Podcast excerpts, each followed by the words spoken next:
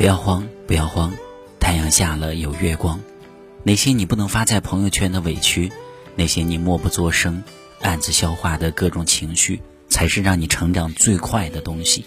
人到了一定年龄，不是心态变了，而是心碎了还能咧嘴笑，哭给自己听，笑给别人看。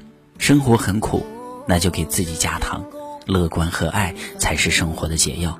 今天不容易，明天也很难，但是后天终将美好。所以，迎着阳光，温暖前行。我来人间一趟，本想光芒万丈，谁知世人模样，只为随凄凉。我来人间一趟，历经风雨沧桑，无意打碎夕阳，却被卷返天堂。间一趟，也曾年少轻狂，怎奈世事。